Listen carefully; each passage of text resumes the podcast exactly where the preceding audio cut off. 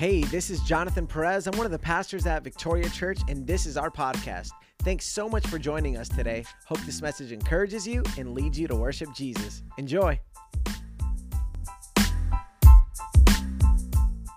Happy New Year. Who's excited for a new year? Come on. Just give me a. All right, awesome. Well, I do have a word for you this morning, but before we start, let's just go ahead and pray. Let's just give the service over to God. I know we've been praying for a little bit, but let's just do it one more time. Father, we just thank you for today, God. Father, we thank you because as we sung earlier, God, you are always working. You are always working in our life, God. Father, in your word says that you work all things for the good of those who love you. Father, sometimes we don't understand truly what this means in difficult times. But let us use our faith, Father, to believe that somehow, some way, you are working all things for our good. Father, we give you faith this morning to believe for a year of promises, for a year of blessings, for a year like none before, Lord. Father, we give you this year the first fruits of this year in the house of God. Come on, somebody. We glorify your name, and it's in Jesus' mighty name we pray. If you believe it, church, say with me, Amen, Amen, and Amen. Awesome. Well, God bless you guys. It's so good to see you. Such a blessing to be here in the house of God. You guys may be seated. Thank you so much. Oh, the glory and honor for the Lord. I just have a, a message from the Lord, and, and this message was deposited into my spirit like uh, about a month and a half ago. About a month and a half ago. And uh, as I was driving to Tampa, the Lord just began to speak to me about the new year. Uh, little did I know that I was going to preach on the first service of the year. So it was such a timely word because I'm like, I am believing for mighty things on 2021. So before I get into the message, I really want to share something really quickly. And that is, I don't know if you've seen these yet, but these are the Bible plans that we'll be reading as a church. If you haven't received one, we do have some uh, in the usher table. And you don't have to do that right now, or I don't know if the ushers want to help, but you could raise your hand if you want to get one, and one of the ushers will pass those to you. I do encourage you that as uh, as a church that we read it together, that we uh, partake in what God is going to do with the church. I believe that reading the Bible is very necessary. I believe uh, we have our sister here who needs one. So if you couple here, so if you guys can make their way. Uh, but I believe that reading the church together is super important. It helps us to grow as a body, helps us to grow together. Uh, keep in mind that in the book of Acts, we see the church that they were together in one spirit, one mind, and one accord. And when we read the word together, we're in the same page. Then all of a sudden, we can be in one mind, one spirit, and one accord. So I do encourage you. There is one in Spanish. If you feel more comfortable in reading it in Spanish, that is absolutely not a problem. Uh, we have both options there for you. So please read it with your family, read it with your friends, uh, read it with loved ones. It's going to be so much fun what God is going to do through the Word and through us encouraging one another. Amen. Who's excited for the Bible reading plan? Come on. Awesome. Well, let's go ahead and um, uh, turn to the message now. I do have a word from you, and I, and I titled this message, Dare to Believe. And I believe that 2020 has been a very rough year for some of us. There's some who were who had a great year, and praise God for that. But I think for most of us, it was a very difficult year uh, for business owners, for uh, for some workers who got laid off, who got furloughed. So there was just a, a, couple of things that happened that year because of the pandemic, but even with, with health and, and, and everything else that is going on uh, in the world today with uh, different situations, uh, financially, health, and, and, and, other, and others that I, I can't think of at the moment, but whatever situation you faced, um, God just deposited in my heart, you know, the importance of starting off the new year with faith the importance of starting the new year with faith. And Orlando said this last time, and he was praying with us this morning. Uh, he said, 2020 is hindsight. And, and I heard that before, but he stressed that. And I think that sometimes it's true that 2020 is hindsight because we can see better in the past that sometimes we can see in the future, right? But how many of you that it takes faith to see into the future, right? So a lot of things happen in 2020. Uh, some of us experience loss, and this is really one of the hardest messages I had to preach because of a close friend of mine going through the, some difficulties. And when you preach about faith, it's believing even when you don't understand. I'm going to say that again. Faith is believing even when you don't understand. So I'm here preaching about faith even when I don't understand. But I know in my heart that God said to me, You have to believe. You have to believe for the supernatural in 2021. You have to believe for the goodness of God in 2021. You have to believe in the supernatural in 2021 because God is faithful and God is true and God is good, church. And 2020 might have been a hard year for you. But 2021 doesn't have to be the same. Listen, I am not preaching out of what I don't know. I have seen the goodness of God, even in a year where it was chaos. 2020, 2020 was the year where I got engaged with the love of my life. Prayed for her nine years in 2021, a year of chaos for me, was the year that God delivered that promise. I'm telling you, I am not preaching something or somebody else's message. I am preaching of a God who is alive. And it was the it was a real struggle for me financially in 2020. But God has made a way, church. God has made a way out of where I did not see where I was going. God opened the, Red Sea for me, and I, I have a clear vision of where I want to go this year. God promised us that we would get married this year. And God has promised, and I'm saying this with faith, that we are buying a house together this year. I am releasing it because you have to believe in the promises of God even when they don't make sense.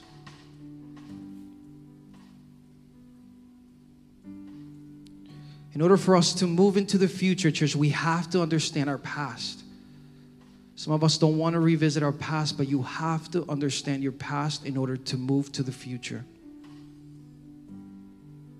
Some people don't come to Jesus. Some people are not saved because they don't think they need to repent. Because they don't think that they have sinned. Because they don't think that they have wronged God. If you don't understand the lying is a sin, you don't understand that um, that cheating is a sin, that murder, that all these things are sin, that fornication, that adultery, if you don't understand that that's a sin, you're never going to have anything to repent of. You need to understand your past in order to go to your future.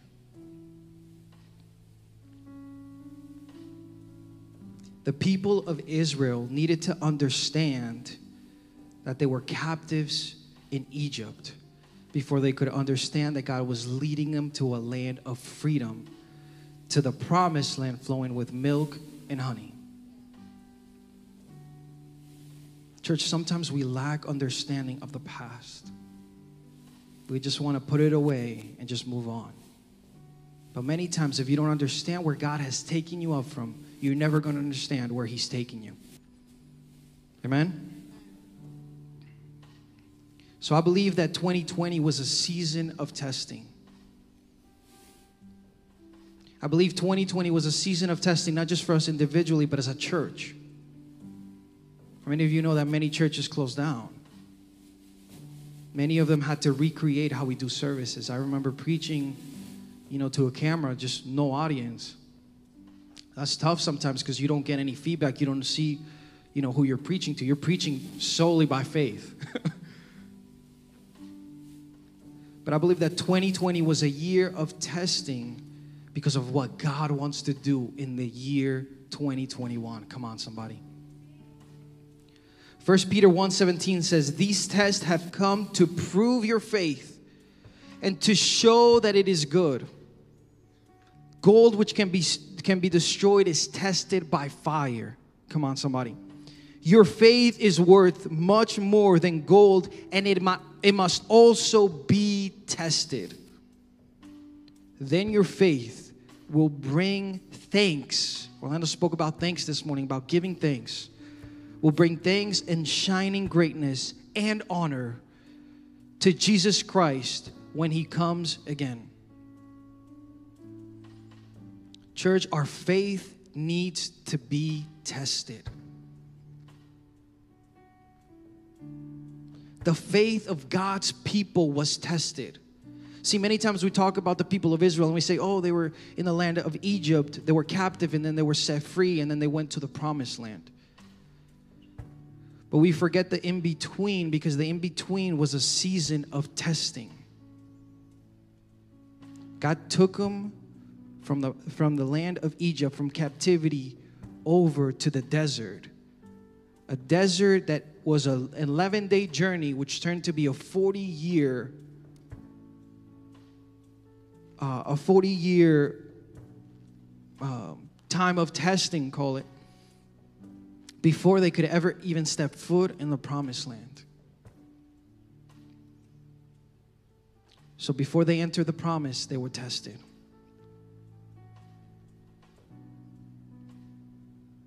The people of Israel were tested. There's another person that comes to mind when it comes to testing, and that was Jesus. Jesus was baptized in water and then was baptized with the Holy Spirit. And immediately following that, we have what's found in Luke 4 1, which tells us then Jesus, full of the Holy Spirit, returned from the Jordan River after being baptized and being full with the Spirit. He was led by the Spirit into the wilderness. Another translation says, this is the New Living Translation, but the con- contemporary English version says, when Jesus returned from the Jordan, the power of the Holy Spirit was with him, and he the, and the Spirit led him into the desert. We just talked about the people of Israel. The people of Israel were led into the desert. Now, Jesus, remember, we are called to be imitators of Christ. Now, Jesus is being led into the desert. For what? Well, verse 2 says, where he was tempted by the devil for 40 days. Jesus ate nothing at all. And that time, nothing at all at that time, and he became very hungry. Church, it was a season of testing. There's another person that comes to mind when I think about testing, and his name is Job. And boy, was Job tested. See, oftentimes we read about the story. How many know about the story of Job here? If you can help me out with your raised hands, with your hands raised. So, seems like many of us.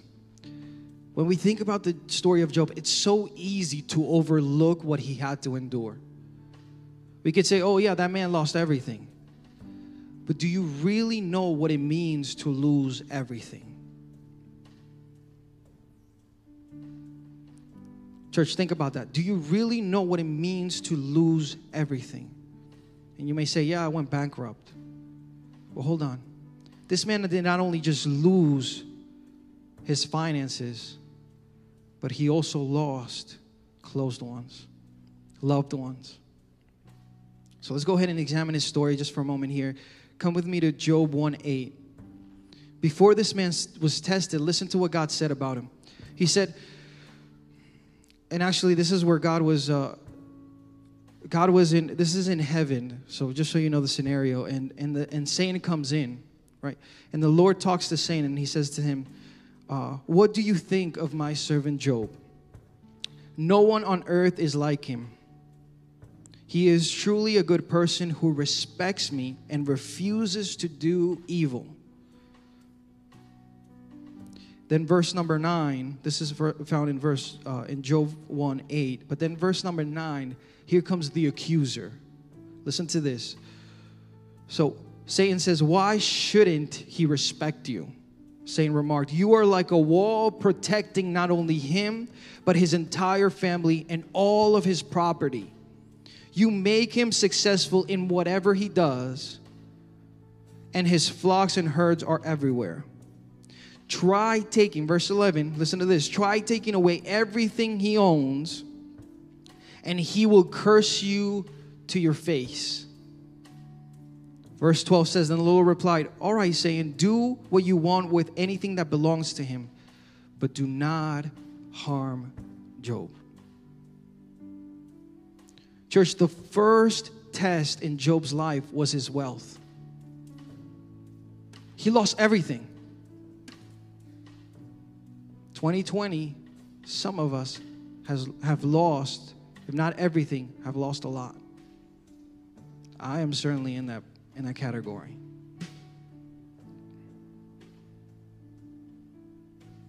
He was tested with his finances. Job 1 21 22.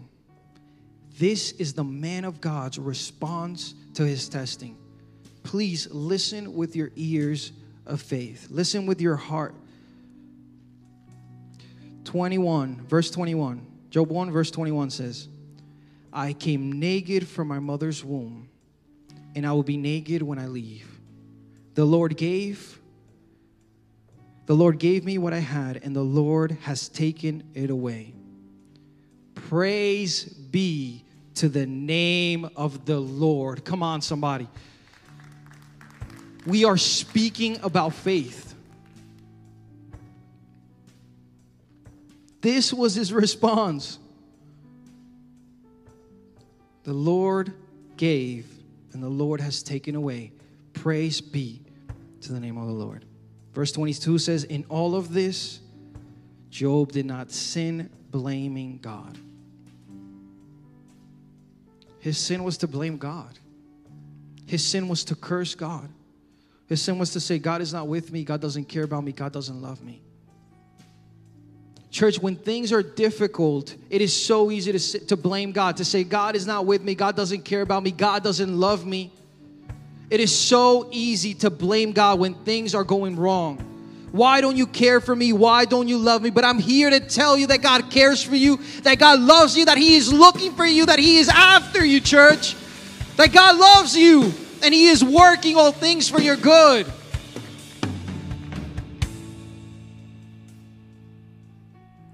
Job 2 3 says, Lord speaks again to Satan. Have you noticed my servant Job? This is the second time he tells them the same thing. He is the finest man in all of earth. He is blameless, a man of complete integrity.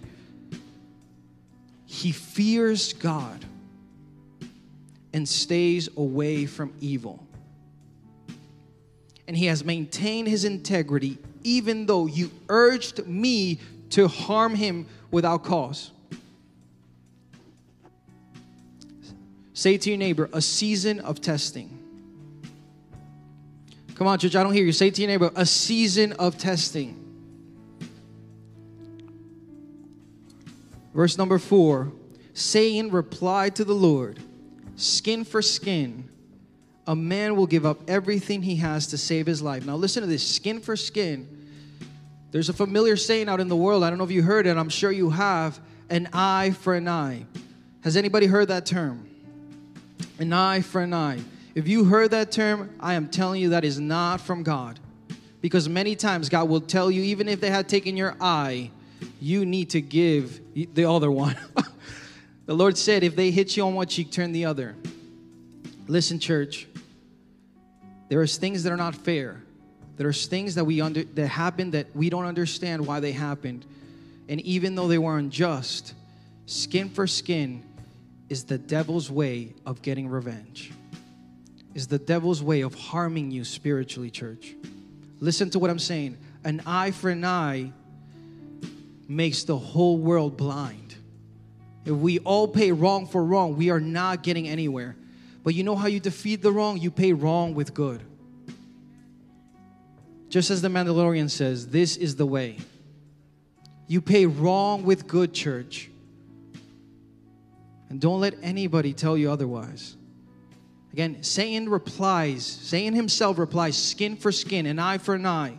A man will give up everything he has to save his life. Verse number five, he says, But reach out and take away his health, the Lord said. I'm sorry, this is still saying, I apologize.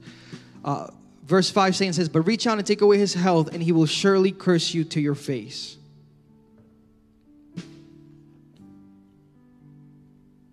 So then God gives him permission to do as he says.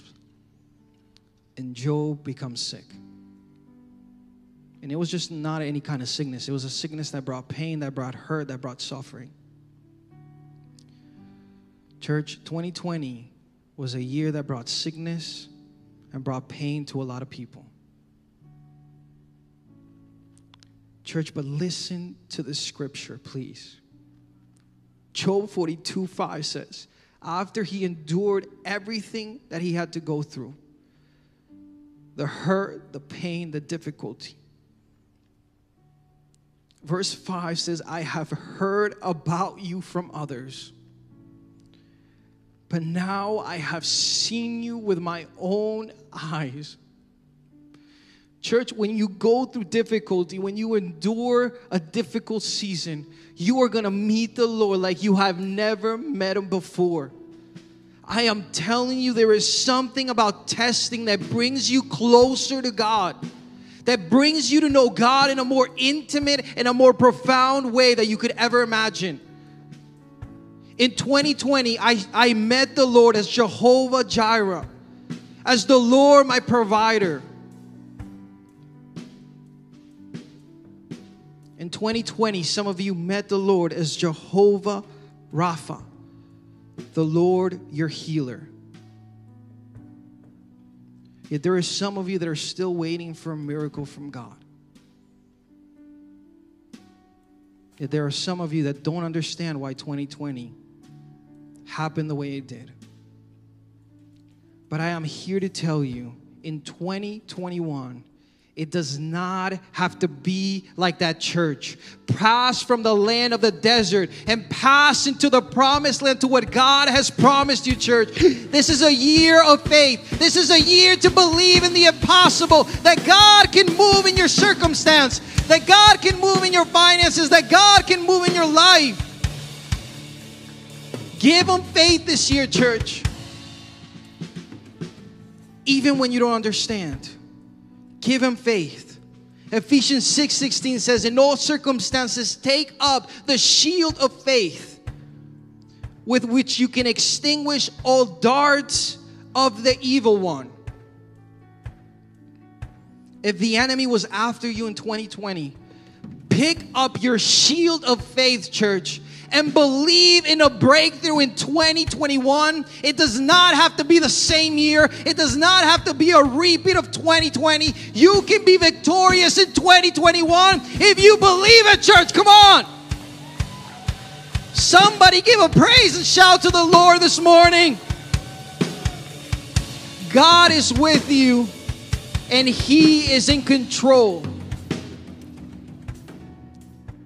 Don't forget, church, who sits on the throne. Job was tested in his health, he was tested in his finances, and even still, he was able to meet God in a more profound way. And God blessed them, church. God blessed him after we endure testing, after we endure trials, the blessing of the Lord comes forth. But if we remain in God, listen, the people of Israel missed their blessing. That's right, their generation, the first generation, didn't get to go to the promised land because they murmured, because they complained against God, because they didn't want to be intimate with God in this season of testing, do not miss your promise because you were not intimate with God. The Bible tells us clearly in Matthew 6:33 to seek first the kingdom of God and his righteousness and all things will be added unto us.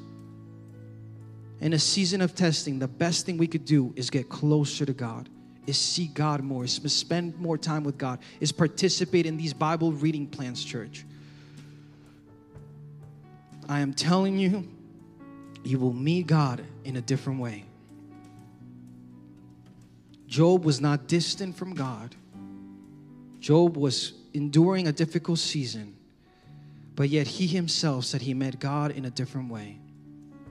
We need to remain closer to God. Actually, as we were praying this morning, our, Richard shared that with us in, in one of the ushers. He, he shared with us there about the importance of remaining in God. And I was like, man, that's so prophetic because that's exactly the way that we obtain the blessing of God that is remaining in Him. If you think that you're going to get the blessing of God just because you attended one service and then you all of a sudden forgot about God, I am telling you that is not the way. The people of Israel missed their blessing because they thought that was the way. You need to remain in God. This year you're starting the God, you're starting uh, the year off in the right foot. You're here at church. These are the, fir- the first fruits because it's the first Sunday of the year. But, church, please remain. Remain all throughout the year. And I am telling you, you will see the goodness of God, church. You will see the goodness of God. And I am not telling you this just because I need to preach to you. I am telling you this because I am living it. I prayed nine years for a wife, and the Lord delivered. Just this uh, 24th of December, I got engaged, and I'm going to be married in 2021. So, church, I am telling you today, come on, yeah, let's give it to the Lord because He is worthy. Year 2021 is going to be a year of promises fulfilled, church. I really believe it. We're going to pass from the season of testing, from the desert into the land of promises, of promises being fulfilled, church. So dare to believe and also dare to write them down. Whatever it is that you're believing for the God to do in your life or in your family, write it down. Habakkuk 2:2 tells us to write down the vision and make it plain. What is it that you're believing for this year? And if you remain in God and you believe it with faith, you will see it come to fruition.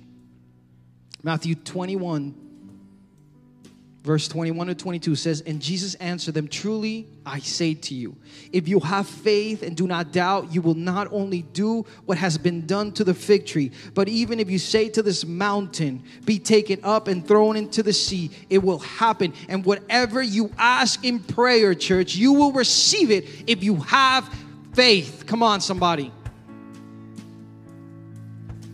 I'm going to close with this story. I absolutely love this story because it is about a man of God who saw the impossible. And what better to learn how to move in the impossible from, than from the men who saw it themselves? So remember, church, that God is the same yesterday, today, and forever. I'm going to Elijah. I'm going to Elijah 18 42 to 45. So if you can go with me. So here's Elijah, the prophet, the man of God. So Elijah, I'm sorry, not Elijah. Um, that's uh, 1 Kings 18. I'm sorry. 1 Kings 18. Elijah's who I'm talking about. Uh, 1 Kings 18, 42 to 45. I think I might have messed that up on the notes. So if you can, it's 1 Kings 18, 42 to 45.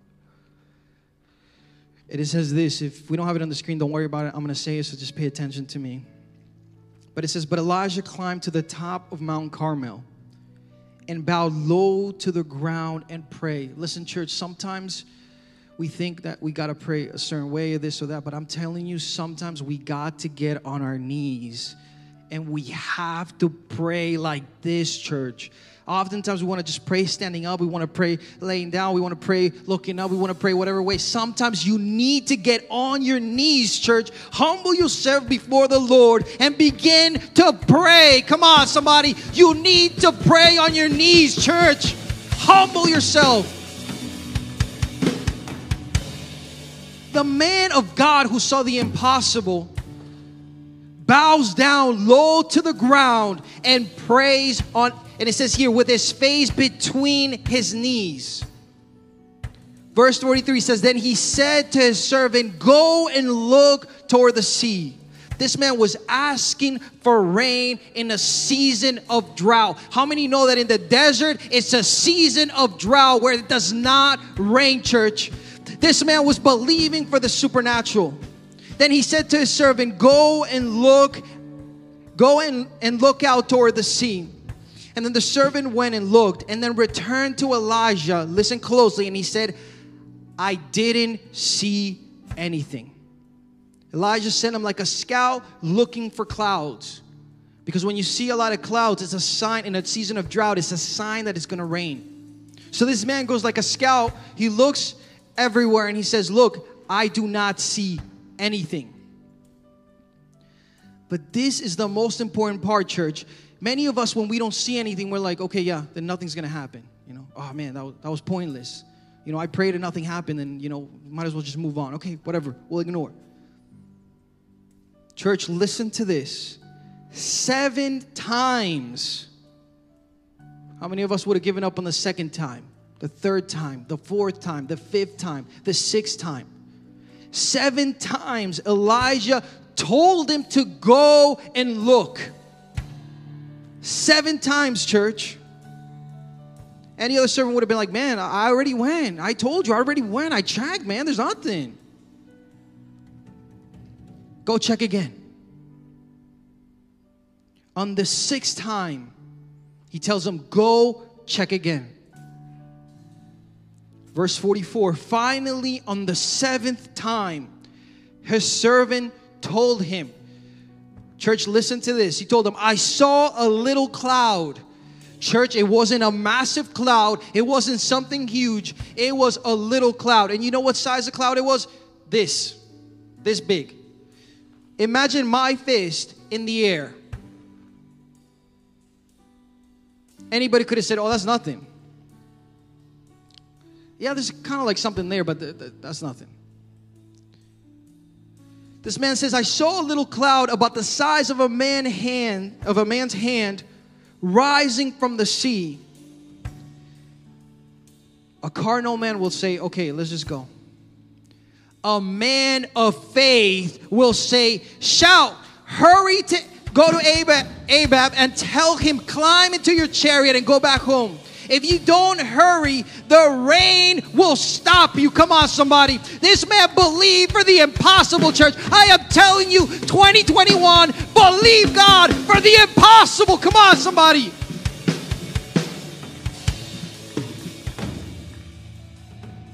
and verse 45 happens. Not at that second, but it says, and soon the sky was a black with clouds. Church, when you activate your faith, God backs you up and He begins to do the impossible, church. And a heavy wind brought a terrific storm, and Ahab left quickly for Jezreel. In, in verse 46, then the Lord gave special strength to Elijah. Special strength to do what? To catch up with the chariot and surpass the chariot. It was supernatural what this man was experiencing. This man also got strength to be like Flash and begin to run. You may say, man, that sounds like a really good story. Listen to me.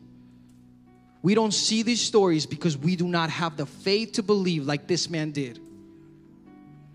We don't see the impossible of God because we don't have that kind of faith. Church, I am asking you, will you believe with me for 2021 to be a year of the promises of God being fulfilled? Will you believe with me that 2021 will be a different year like no other? Forget about the failures of 2020. There has been some difficulties and there has been some pain. But believe in 2021 that something supernatural is going to happen in your life. And even if it's just a visitation from God, I am telling you that is the best thing we could ever get. If it is a special visitation from God on 2021, then I am telling you it was worth it. It was worth this day to believe in the impossible of God. Church, do not enter 2021 with defeat. Please don't do it. Enter 2021 with victory, even if you did not see what you expected, church. Even if the cloud was little like a man's fist, let that be a trigger that you will believe in God for the heavy rain to come forth. Church, I need you to hear me with your heart. An 11 day journey for the people of Israel took them 40 years to complete. 11 days turned into 40 years because they stopped commuting with God and because they stopped believing in God. 2021 can be can turn into a long year for you or it could turn into the year you enter into the promise. Church, it is solely up to us. It is solely up to our faith. It is solely up to what we believe in. But if you would give God what He asked for, if you will give God faith, church, if you believe that you are passing from the desert into the promised land, that I am telling you, God is going to do incredible things in your life. You just have to believe it, church.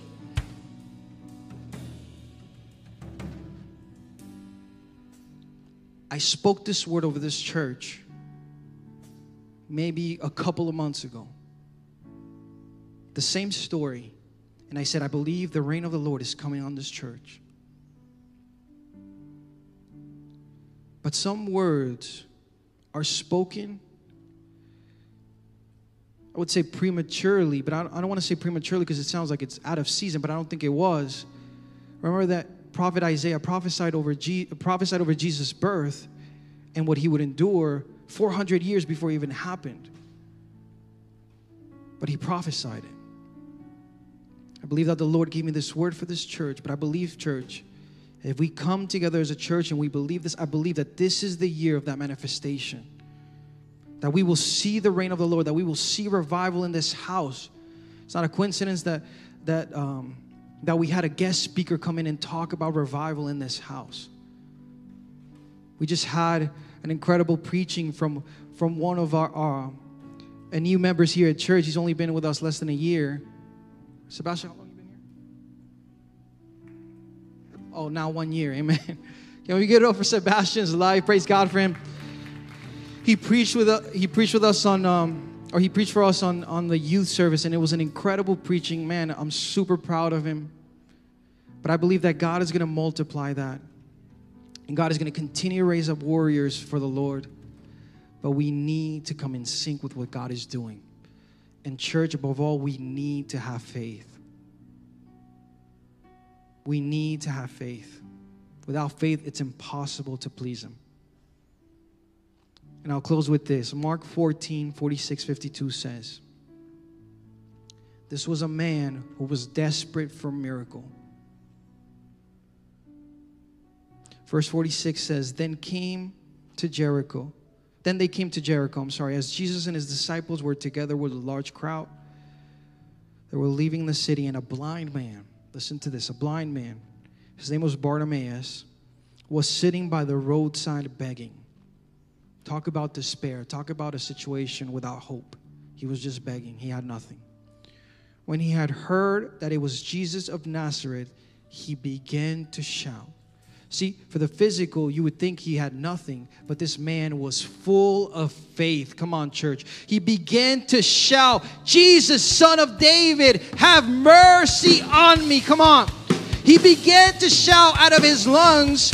There was faith that was stirring up in his spirit because he believed in one who was greater, church. He believed in one who would do it. And then verse 48 comes the, comes the words of, of of humanity, of the fallen nature. Verse 48 says, Many rebuked him and told him to be quiet. How many of you will tell you? How many of you tell you, be quiet? Don't believe. Oh, it's worthless. It's not going to happen. You struggle too much. You tried too hard. How many of you will say, you can't do it. They told him to be quiet, but he shouted all the more Son of David, have mercy on me. He called Jesus' attention. In verse 49, Jesus stopped and said, Call him. Church, sometimes we need to grab the attention of our master. So they called the blind man. Just cheer up on your feet. He is calling you. Throwing his cloak aside, he jumped to his feet and came to Jesus. Verse 51 Jesus asked him, Church, I believe this is a word for you in this year. What do you want me to do for you? He knew this man was blind, church. He said, I see that you are blind. The Lord heal you. No, he asked them, What is it that you want? What is it that is causing your faith to be stirred? What is it that is causing you to shout for me to come to you? And the blind man said, Rabbi, I want to see. And Jesus said, Your faith has healed you. Church, our faith is powerful. God is not man, so he doesn't lie. He is not human, so he doesn't change his mind. Has he ever spoken and failed to act? Has he ever promised and not carried through? Church, let's stand to our feet. We're going to close in prayer.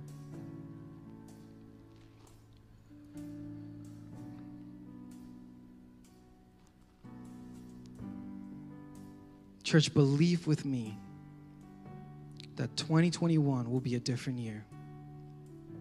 Give God what He's asking you, which is to abide in Him and to have faith. I want to extend an invitation to you. Remember what I said in order for us to go to our future, we need to understand our past. If you are distant from God, if you feel like you just strayed away from God, or if you feel like you really don't know God, Scripture tells us, church, that we need to believe in our heart, but also declare with our mouth. So, right now, in the beginning of this year, I want to invite you to know Him. If you are far away from God, if you feel like you really don't know the God that I'm talking about, church, there is no shame in this. We're not here to judge, we're here to restore, we're here to bring life into your soul. If you feel like that is you, we are talking about faith, so I need you to help me out. Raise your hand where you are. If you want to restore your relationship with God, if you feel like you're not where you need to be, don't be embarrassed, don't be shameful. Raise your hand. See some hands in the back. I see your hand there, amen. I see your hand, amen. Let's go ahead and pray, church. Pray with me. Nobody's going to be left behind because we all need this prayer. So let's all say it together. This is our declaration of faith. So say it with me, church. Father, in the name of Jesus. I don't hear you, church. Say it with me. Father, in the name of Jesus, I come before you today. I give you my life. I give you my heart. Thank you for saving me. Thank you for dying for me on the cross, for writing my name in the book of life and never erasing it. Thank you, Jesus. I am a new creation in you. In Jesus' name, amen.